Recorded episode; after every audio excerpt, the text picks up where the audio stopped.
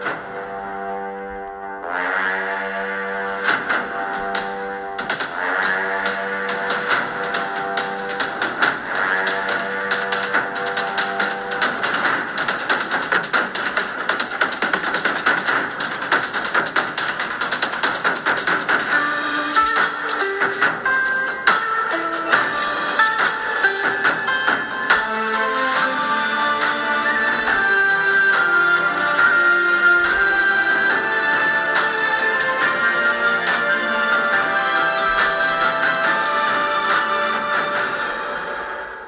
咱们书接上文，在另一个叫蔡州的地方，蔡州在哪儿呢？不重要，大家只要知道，对于蒙古人来说，这里不太方便下手。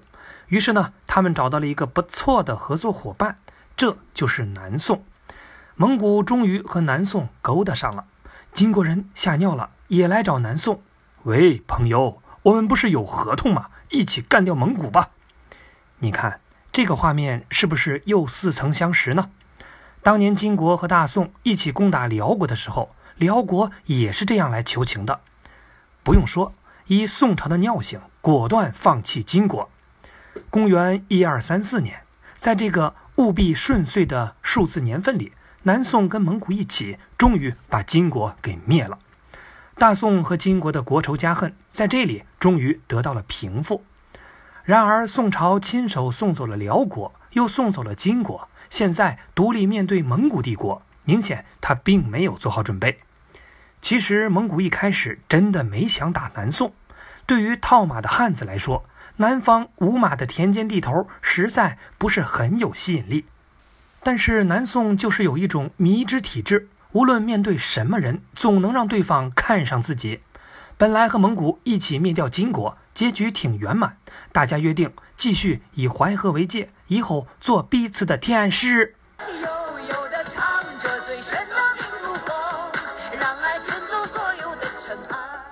可是没多久，南宋不知道哪根筋又搭错了，又想起了北方曾经是自己的地盘，然后又冲过去收复失地。这下连蒙古人都懵掉了。这个时候，他们已经征服了欧亚大陆许多国家，还真没见过像南宋这么敢玩的。于是呢，二话不说，一顿臭揍，不仅把他们赶回去了，而且领导人做了一个决定，盘他。应该说，南宋打仗虽然一般，但防守那是相当牛逼。举个例子，在重庆的合川一带，有个地方叫钓鱼城，以区区一城之力，死死抵抗了元军四十四年。直到最后一任守将看到南宋灭亡在即，为了城里的百姓免于战火，在确保所有人的安全之后，全城投降了元军。蒙古人直接从北往南打下来，碰了一鼻子灰。而南宋常年与北方强敌做邻居，正面防守能力被锻炼得超级强。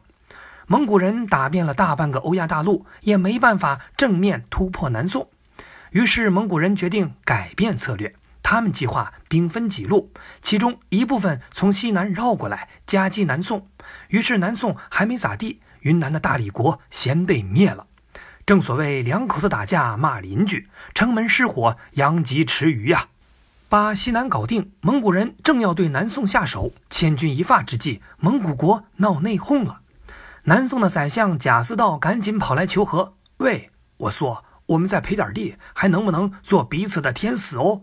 让我考虑下，犊子。当时攻打南宋的主力将领就是忽必烈，为了赶回蒙古抢大汗的宝座，只能答应贾似道议和，然后撤退了。等蒙古人把家事搞定，他们又回来了。不过这一次，他们不再迂回，而是选择了正面猛刚。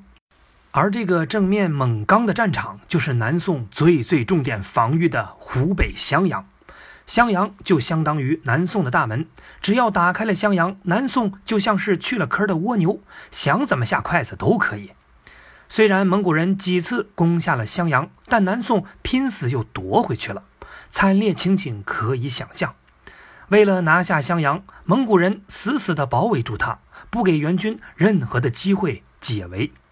阿合马在，你务必要防守住旁边黄冈的援军。为啥？嗯，听说他们什么难题都能解出来。同时呢，用西域巨炮劈头盖脸的猛攻襄阳城。这个西域巨炮其实就是巨型投石机。襄阳就这样被围了三年，皇帝竟然一点儿都不知道，因为宰相贾似道一直隐瞒战况。这样的襄阳城，就算铜墙铁壁也无药可救了。不是没试过，玩雕的、吹箫的、要饭的、少只胳膊的等等，都试过了，都不行。最后呢，还是被蒙古人给攻破了。襄阳一破，南宋的防线就此崩溃，大臣们只能带着新上任的小皇帝一路南逃。历史又一次出现了意味深长的套路：南宋第一个皇帝从河南往南逃到了浙江，南宋最后一个皇帝从浙江又往南逃到了广东。似乎只要南边还有退路，帝国就可以活下去。但很可惜。广东已经是帝国最南面了，皇帝无路可走，大宋也到了头。小皇帝和他身边的大臣们在广东海面上跟蒙古追兵进行了最后一次海战，结果全军覆没。一个叫陆秀夫的大臣为了不受蒙古人的屈辱，背着小皇帝跳海自尽。随后，十万大宋军民也跳入了海中。